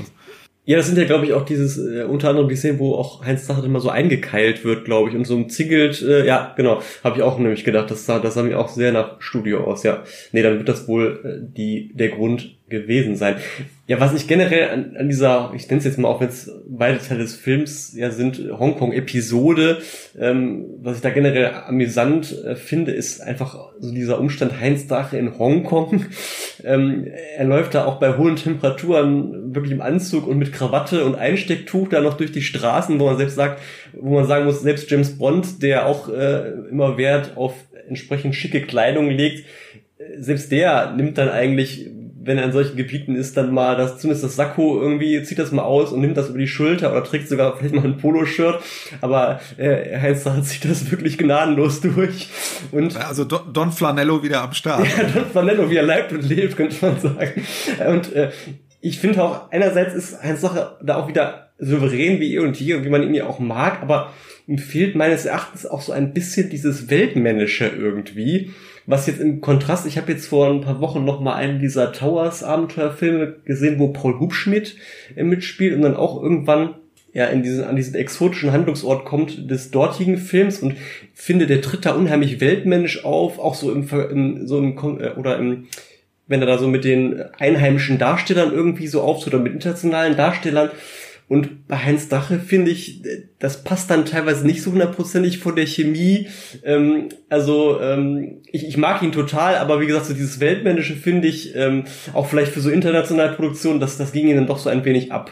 Apropos internationale Produktion, äh, gibt noch so ein paar äh, Dinge, äh, die wir unbedingt ansprechen müssen. Und äh, das Schöne an äh, solchen äh, kleineren Produktionen und wenn die sich an äh, großen Erfolgsfilmen orientieren, sind ja dann auch immer so kleine Sachen, die man noch herausfinden kann. Und es gibt ja hier eine Szene, die total an Dr. No erinnert. Äh, nämlich äh, kriegt der, äh, der äh, Nelson Ryan, die Drachefigur, ja hier auch ein Skorpion ins Bett gelegt und das tatsächlich komplett analog zu dem, was man eben aus Dr. No ähm, kennt. Ähm, und auch keine Überraschung, dass diese Szene tatsächlich äh, so nicht im Roman von James Hadley Chase zu finden ist, sondern da hat man sich tatsächlich eben bei 007 äh, bedient und ähm, ja, wo ich so drüber nachdachte, ähm, ist mir auch aufgefallen, ist nicht auch bei Dr. No, äh, bei der Ankunft am Flughafen, ist da nicht auch irgendwie äh, so eine Szene, dass ähm, dass Bond da irgendwie äh, fotografiert wird. Ja, da ist so eine Fotografin, das stimmt, ja. Ja, ja. Mit der man sich auch später ja nochmal in so einer Bar trifft, ja, ja, ja. Und äh, das ist ja hier auch wieder so typisch, ne? Der Ermittler kommt irgendwie äh, am Flughafen an und da ist irgendwie schon jemand, der irgendwie hinter der Ecke ein Foto macht. Also da merkt man eben diese Bond-Einflüsse und generell kann man sagen, dass man sich auch noch mal so ein paar äh, Sachen ausgedacht hat, um einfach diese Genre-Momente nochmal zu fördern, die es eben so auch nicht im Roman gibt. Die Figur des Jefferson agiert ja da ähm, teilweise als Mann mit Maske. Es gibt diesen Folterkeller ähm, und das gibt es im Roman so nicht, ähm, dass da irgendwie äh, ein, ein äh, jemand im Verborgenen über Lautsprecher ähm, spricht oder nur als Maskierter auftaucht. Was mich besonders amüsiert hat, ähm, diese Eurosby-Verbrecher, die haben ja auch sehr oft dann irgendwie so einen kleinen Spleen oder irgendwie eine Besonderheit. Und äh, hier gibt es ja dann auch so einen Austausch, wo dieser Mann mit Maske, äh, mit der Drache-Figur ähm, spricht, die da, glaube ich, das erste Mal irgendwie äh, festgenommen hat und er ein bisschen von seinem Plan ähm, spricht. Und währenddessen er das tut, malt er Bilder an einer Staffelei also so, wo man so denkt, hä, wie ist man auf diese Idee gekommen an dieser Wird Stelle? eigentlich nur noch übertroffen von diesem äh, Bösewicht da, diesem Mr. Dynamit mit Lex Barker, der sich über den Teppiche einrollt. ja, ja, das stimmt, ja. Ja, also in der Folge, es gibt dann so ähm, verschiedene Zweikämpfe, es gibt Action vor den Postkartenmotiven äh, von Hongkong. Ähm, einmal die Figur des Ryan dann gegen einen chinesischen Angreifer auf einem Berggipfel ähm, mit äh, ja, einem fantastischen Ausblick auf Hongkong. Ähm, dann gibt es ja im Prinzip zwei Figuren, die in diesen Drogenhandel ähm, eingebunden äh, sind, wie sich dann herausstellt. Äh, das ist einmal die Figur des Gilbert und äh, die des Jefferson, die äh, bekämpfen sich dann auch nochmal ähm, vor so einem Stausee. Es gibt dann einen Kampf auf einer brennenden Dschunke und äh, in, in einem Hotelzimmer werden dann auch nochmal die ähm, Einrichtungsgegenstände zertrümmert, wenn nämlich äh, die Drache-Figur auf diesen Gilbert äh, trifft. Also genre-typische Action ist auf jeden Fall dann noch geboten. Ja, definitiv. Und man muss sagen, ähm, der Ryan findet ja dann auch noch so einiges heraus, also macht da seine, seinen Ruf als Spürnase ähm, doch alle Ehren. Ähm, er findet nämlich heraus, dass der Jefferson in Drogengeschäfte verwickelt war und Ryan wird dann auch noch entführt und trifft dann eben auf diesen maskierten Hintermann, der sich als Jeffersons Partner Belling ähm, zunächst ausgibt. Kurz darauf stellt sich aber dann heraus, dass hinter diesem ominösen Mann mit der Maske dann tatsächlich Jefferson selber steckt, den ja alle für tot gehalten haben. Also er ist dann gar nicht tot und ähm, Jefferson steckt dann eben dieses Boot in Brand, äh, will fliehen und Ryan, seinen Partner Bob Tooley und Stella zurücklassen. Die drei werden aber dann gerettet, indem sie an einem von einem Hubschrauber heruntergelassenen Seil hoch ähm, klettern. Und da fand ich noch so ganz, oder ganz interessant zu sehen. Also man sieht, dass Ralf Wolter und Elga Andersen da selber hochklettern in dem Moment an diesem Seil und bei Heinz Drache wird dann die ganze Zeit so der, der Kopf verdeckt bei der Figur von dem Seilhaken und auch so von weiter weg gefilmt. Also da ist, glaube ich, anzunehmen, dass Don Flanello ähm, sozusagen auf dieses Abenteuer verzichtet hat.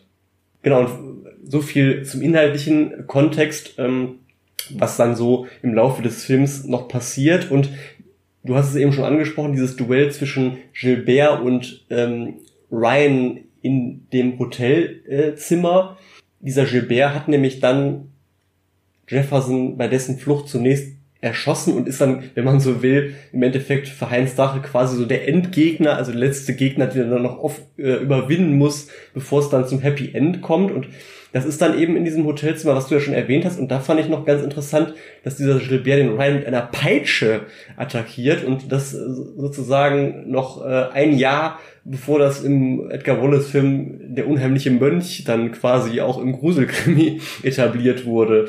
Ähm, genau, fand ich noch ganz interessant. Also die zentrale Auflösung, die man so mitnimmt und äh, die ja auch den Zuschauer dann ähm, erstmal so befriedigt, ist letztendlich der totgeglaubte Jefferson ist gar nicht tot und leitet so ein bisschen die Geschäfte und ähm, ja, wie das meistens dann auch so ist, ähm, im allgemeinen äh, Plottrubel, sage ich mal, ähm, äh, ist das okay als Zuschauer und man hinterfragt das dann auch äh, nicht äh, weiter. Jetzt hatte ich ja gesagt, ich habe ein bisschen in den Roman reingelesen und wenn man sich dann natürlich so ein bisschen damit auseinandersetzt und äh, ein bisschen drüber nachdenkt und weiß, okay, man nimmt den Film hier im Podcast so ein bisschen auseinander, dann fallen einem natürlich doch noch mal so ein paar äh, Sachen auf. Also im Film ist es ja so, der Jefferson hinterging die Schmugglerbande, dessen Chef eigentlich der Gilbert war. Ähm, er hat dann zeitweise als Mann mit Maske agiert ähm, und ähm, hat aber seinen eigenen ähm, Tod quasi nur gespielt. An seiner Stelle ist ein Chinese im Sarg gewesen, der titelgebende Sarg aus Hongkong, der verschifft worden ist. Und ein Nachbar von der Drache-Figur brachte eben die Joanne um. Ähm, die äh, ist nämlich dem Jefferson irgendwann lästig geworden. Er hatte sie letztlich dann äh, nur noch benutzt. Aber es bleibt so ein bisschen die Frage, warum eigentlich in seiner Wohnung, und diese Frage stellt er auch selber im Film, kriegt darauf die Antwort, ja, wer glaubt schon, dass Detektive Mörder sind? Aber also die Antwort verstehe ich dann nicht ganz. Es gibt ja keine richtige Antwort ähm, auf die Frage.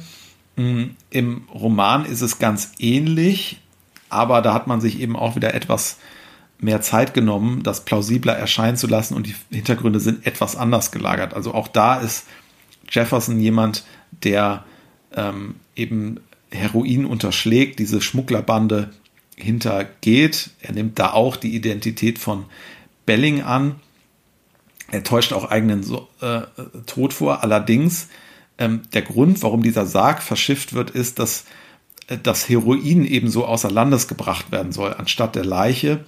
Und in London ist es der Nachbar, der diese Lieferung abkaufen und weiterverwerten äh, soll. Allerdings ähm, passiert da ein erneuter Verrat, denn dieser Nachbar entscheidet dann eben, die Frau zu töten und das Heroin so an sich zu nehmen und äh, daraus im Prinzip ähm, ein, ein, vollständig eigenes Geschäft damit machen zu können.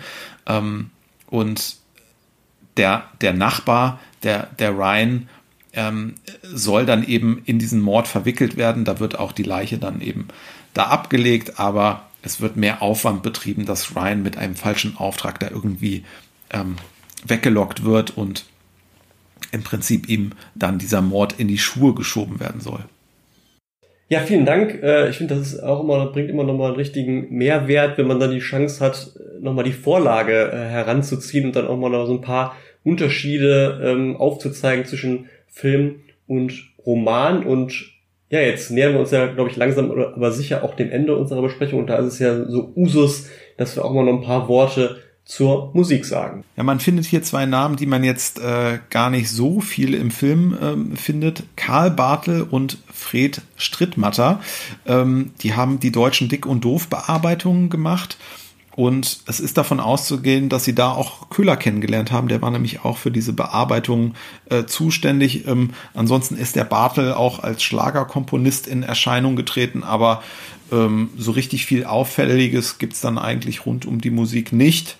Was mir allerdings noch aufgefallen ist, ganz interessante Synchronisation hier auch noch, ähm, denn ähm, nicht alle Schauspieler, ähm, die hier zu sehen sind, äh, sprechen sich selber, ist ja auch ein internationaler Cast.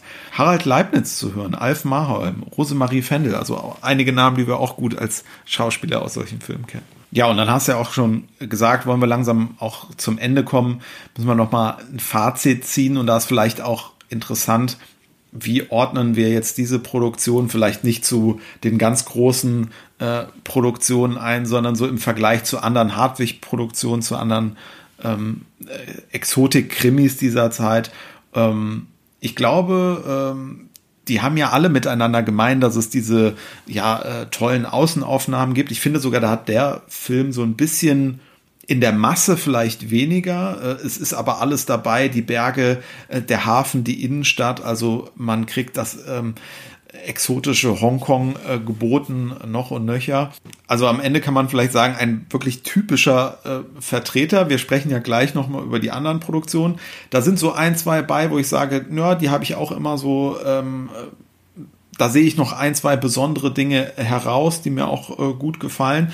Ich würde sagen, das ist hier wirklich so äh, ein typischer, durchschnittlicher, klingt so negativ, aber meine ich gar nicht äh, so negativ. Also wirklich ein gut gelungener Exotik-Krimi, aber auch ohne jetzt die ganz großen Highlights. Ja, kann ich mich anschließen. Ich, ist ja vielleicht auch deutlich geworden. Ich finde so den Anfang, auch wenn es natürlich so ein bisschen sehr hoppla hopple geht, aber ich finde den eben immer sehr flott und man kommt so sehr gut in den Film rein. Man ist erstmal so, äh, das Publikum ist erstmal gewonnen, sage ich jetzt mal so durch die ersten Minuten. Und dann finde ich, ähm, kann diese eigentlich ja wesentlich längere Hongkong-Episode dieses Niveau dann nicht mehr so ganz äh, halten. Ich habe ja auch schon gesagt, das sind dann doch so einige Szenen und Momente, wo man so ein bisschen spunzeln muss und vielleicht auch so ein bisschen äh, peinlich berührt äh, reinschaut. Ähm, die schauspielerischen Leistungen, auch die Synchronisation der lokalen Darsteller, das ist aber auch so ein generelles Phänomen, finde ich, dieser Filme das passt oft nicht so richtig. Das ist nicht so 100% adäquat. Auch das Zusammenspiel, äh, man merkt dann eben doch, dass der eine nicht so richtig weiß, was der andere sagt, wahrscheinlich in dem Moment. Ähm, man hat eine sehr große Präsenz von Heinz Drache, der ist ja wirklich in jeder Szene zu sehen. Ich habe ja gesagt, der ist so der Film sehr auf ihn ausgerichtet auch. Das ist natürlich einerseits positiv, auf der anderen Seite muss man sagen, gelingt es einem eigentlich keinem der anderen Darsteller so richtig, sich zu profilieren. Vielleicht mal mit Ausnahme von Ralf Wolter, der da als Buddy ganz gut, haben wir auch schon gesagt, ganz gute Szenen hat. Alles in allem finde ich, ist es aber ein respektabler Film, der sich durchaus so auf dem Niveau der Beiträge von Jürgen Roland ähm, bewegt, was ja eigentlich schon ein bisschen bemerkenswert ist, weil der ja jetzt im Vergleich zu Manfred R. Köhler doch der wesentlich renommiertere Regisseur war. Also da kann man, finde ich, Manfred Köhler doch eine sehr solide Arbeit unterstellen. Ich finde auch, dass das Ultra-Scope-Format, äh, dieses Breitwandformat, dem Film sehr, sehr gut tut, gerade auch so bei diesen Landschaft, äh, Landschaftsaufnahmen.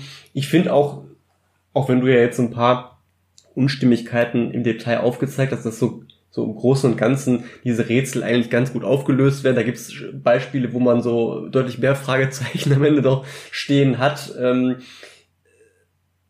es ist, finde ich, auch eine ganz interessante Kombi aus diesem klassischen Whodunit. Da haben wir ja diesen Anfangsmord, ne, ähm, wo ja auch dann eine Person zu sehen ist, ähm, die dem, das, die dem Publikum so präsentiert wird, dass man eben da eigentlich mitraten kann. Auf der anderen Seite ist, spielt dieser Anfangsmord und am Ende gar nicht mehr so die ganz große Rolle und auch wer jetzt den Mord begangen hat, interessiert nicht mehr so richtig. Da wird ja dann doch so das Augenmerk eher auf diesen Hintermann äh, gelenkt. Und da ist es kein reiner Houdanet, sondern eher so ein verkappter Houdanet, muss man sagen. Weil ja die Person, die hinter dieser Figur des Hintermanns steckt, dem Publikum zwar namentlich bekannt ist, aber vor der Auflösung ja on-screen nicht zu sehen ist, der Jefferson. Man hört, okay, der, der soll wohl tot sein, der hat mal existiert, aber bevor er dann als großer Hintermann quasi ähm, entlarvt wird, hat man den ja nie auf der Leinwand gesehen. Das ist so ein bisschen wie bei dieser Auflösung bei dem Edgar Wallace Film Neues vom Hexer, was ja da immer für große Kritik sorgt. Aber das fand ich so eine ganz interessante Kombination. Ja, und unterm Strich kann man sagen, man muss halt für diesen Film, glaube ich, ein gesteigertes Interesse am deutschen Unterhaltungsfilm mitbringen, sonst gibt der einem heutzutage wahrscheinlich nicht mehr viel. Aber wenn man das eben hat, ähm, dann kann man sich mit dem Film einen netten Abend machen. Ja, und wir haben ja auch im Verlaufe der heutigen Besprechung dann den ein oder anderen Exotik-Krimi ähm, schon erwähnt, den es dann sonst, ich sag mal, in dieser Reihe, auch wenn es eine lose Reihe ist, aber äh, diese Hongkong- äh, Reißer quasi aus ähm, der aus den Händen von Wolf C. Hartwig, äh, die er produzierte. Er hat ja manche auch mit anderen Produzenten äh, zusammen gemacht. Das war ja heute äh, per äh, Zufall dann irgendwie äh, ein bisschen so. Er ist aber auch manchmal, glaube ich, so der ausführende äh, Produzent bei anderen Finanziers gewesen.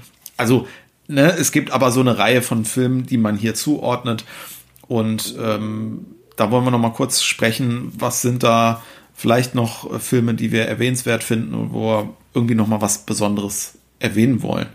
Genau, da ist zum einen das Mädchen von Hongkong, haben wir auch schon erwähnt, wo eben das andere große Edgar Wallace Zugpferd, nämlich Joachim Fuchsberger, ja dann tatsächlich sich die Ehre gegeben hat, Anfang der 70er Jahre. Und das ist, finde ich, auch so der große Vorteil dieser Produktion im Vergleich zu den anderen dass er eben ein ganz anderes Flair hat. Insofern sticht er eben schon aufgrund der Entstehungszeit heraus und man hat eben auch ja aus den 70ern wesentlich weniger Krimi so zur Auswahl als äh, ähm, aus den 60ern. Das heißt, wenn man irgendwie mal Lust auf einen deutschen Krimi der 70er hat oder auf dieses Flair, dann, dann muss man fast schon zu dem greifen, kann man ja eigentlich sagen. Und ähm, was da auch noch ganz interessant ist, finde ich, da ist das Drehbuch nämlich von Herbert Reinecker, ja, einem ganz, ganz profilierten äh, ja, Drehbuchschreiber, sowohl im Kino-Krimi als auch natürlich im Fernsehkrimi. Und er hat ja unter anderem auch diese TV-Straßenfeger des ZDF, der Tod läuft hinterher und Co. ja sich erdacht, so Ende der 60er Jahre und so die ersten Minuten dieses Films, die wirken auch so handlungsmäßig so ein bisschen so ähnlich, weil er da ja auch in Hongkong ankommt und so der Freund, mit dem er sich da irgendwie treffen will, der auf einmal tot ist und er dann ja herausfinden will, wer steckt da jetzt hinter und so fangen ja oder fingen ja diese ähm, TV-Straßenfeger auch an und das fand ich immer noch so ein ganz interessantes Element. Ähm, was der Film so ein bisschen ähnlich hat wie der vorliegende, sind so die etwas unfreiwillig komischen Elemente, sind vielleicht da sogar noch ein bisschen mehr vorhanden. Ähm, ja, insofern unterm Strich jetzt auch kein großer Film, aber ähm, ein ganz nettes Fuchsberger Vehikel und eben so ein 70er-Jahre-Krimi, von dem es ja auch nicht ganz so viele gibt. Ja, wenn ich nochmal so überlege, also ich glaube, äh, der heiße Hafen Hongkong, mit dem es ja losging, äh, der war jetzt so in früheren Notizen von mir auch nicht schlecht weggekommen. Äh, da hatte ich jetzt vor unserer Besprechung nicht mehr rein äh, geschaut. Ich glaube, der ist auch noch mal ganz nett. Also wollen wir hier auch den äh, Jürgen äh, Roland irgendwie noch mal erwähnen, der sicherlich da auch einen guten äh, Job gemacht hat. Äh, wie ich schon sagte, ich hatte jetzt eben bei den beim Geheimnis der drei Junken noch mal reingeguckt.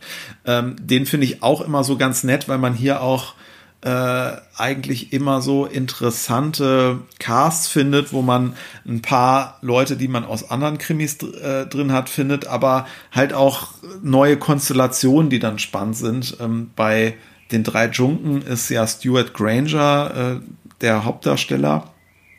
Horst Frank ist wie so oft mit dabei, den sieht man immer äh, gerne. Ähm, die weibliche ähm, Hauptrolle Rosanna Schiaffino, ähm, finde ich, macht ihre Sache wirklich gut. Das ist mal irgendwie so eine total äh, angenehme ähm, Abwechslung. Äh, Paul Dahlke äh, trifft in einer kleineren Rolle auf. Das hätte man so auch gar nicht erwartet in so einem Hongkong-Film.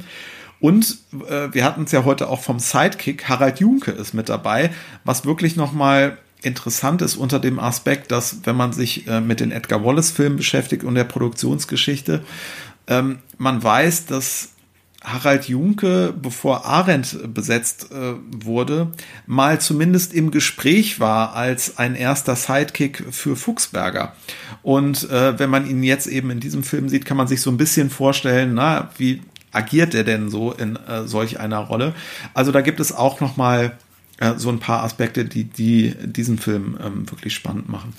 Ja, und noch ein weiterer Film, der auch noch ein paar ganz interessante Aspekte hat, ist ebenfalls Manfred R. Der Flug des schwarzen Rubin. Da haben wir es nämlich sogar mit einem Buddy-Trio zu tun, bestehend aus Thomas Alder, Peter Carsten und dem Bodybuilder Serge Nubret.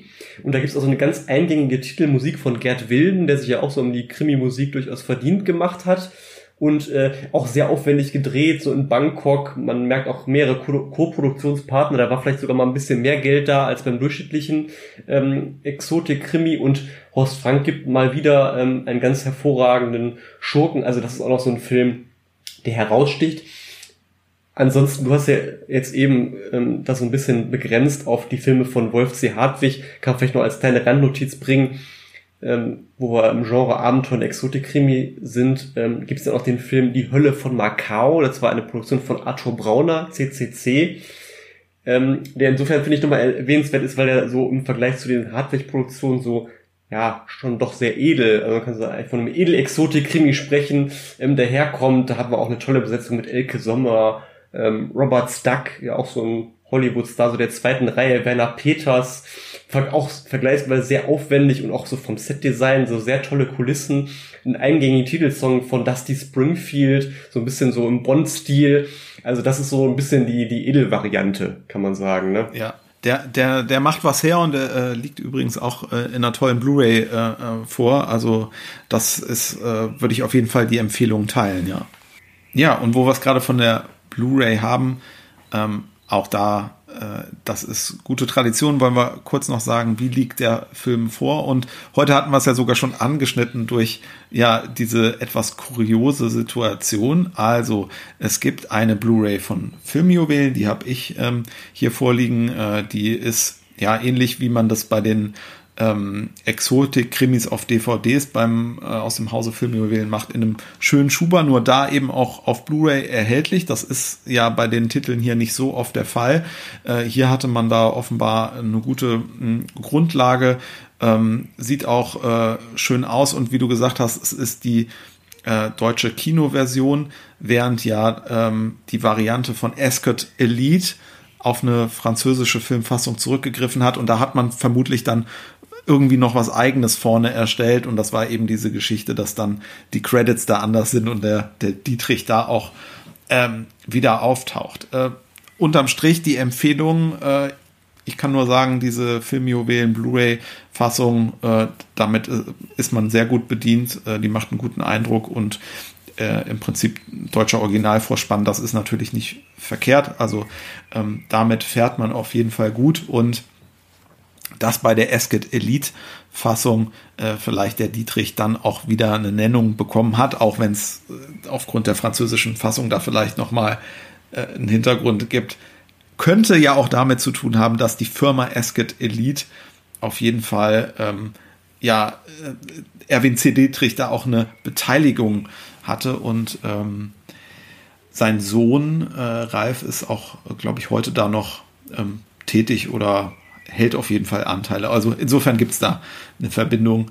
Äh, vielleicht hat man da ja auch nochmal gesagt, Mensch, der Erwin C. Dietrich, der hat doch da damals mitgearbeitet, nun soll der da auch mal einen Vorspann oder was? Ja, seine verdiente Nennung, muss man ja auch sagen, irgendwo, er, er war ja auch der eigentliche Produzent. Man weiß jetzt nicht, wie früher abbeordert wurde, aber dann hat das irgendwo ja wahrscheinlich auch sogar verdient, da genannt zu werden. Ja, dann würde ich sagen, äh, machen wir doch äh, jetzt den ähm, Sargdeckel ähm, auf den Sarg aus Hongkong äh, für heute. Äh, machen wir den Deckel drauf. Und ähm, insofern haben wir jetzt auch wirklich schon hier äh, bei der Rückblende Wallace dabei gehabt. Wir hatten jetzt einen Exotik-Krimi, Mabuse hatten wir auch schon. So ein bisschen die Frage, was wir aus dem Feld, aus dem Dunstkreis uns als nächstes mal wieder raussuchen. Wir haben ja noch ein paar andere Vorhaben äh, jetzt auf jeden Fall ähm, so aus dem Bereich 60er, 70er oder auch mal 80er Jahre. Aber wir nehmen natürlich auch gerne Empfehlungen auf. Also wenn äh, ihr da draußen sagt, Mensch, äh, das wäre doch mal hier ein äh, Film, den kann man gut bearbeiten. Lasst uns das gerne auch als Wunsch zukommen. Dann äh, ja, versuchen wir das natürlich gerne möglich zu machen. Und ansonsten würde ich sagen, bleibt uns äh, dann zu sagen, bis zum nächsten Mal. Danke schon fürs Zuhören und äh, wir freuen uns auf die nächsten Besprechungen. Ja, bis zum nächsten Mal. Tschüss.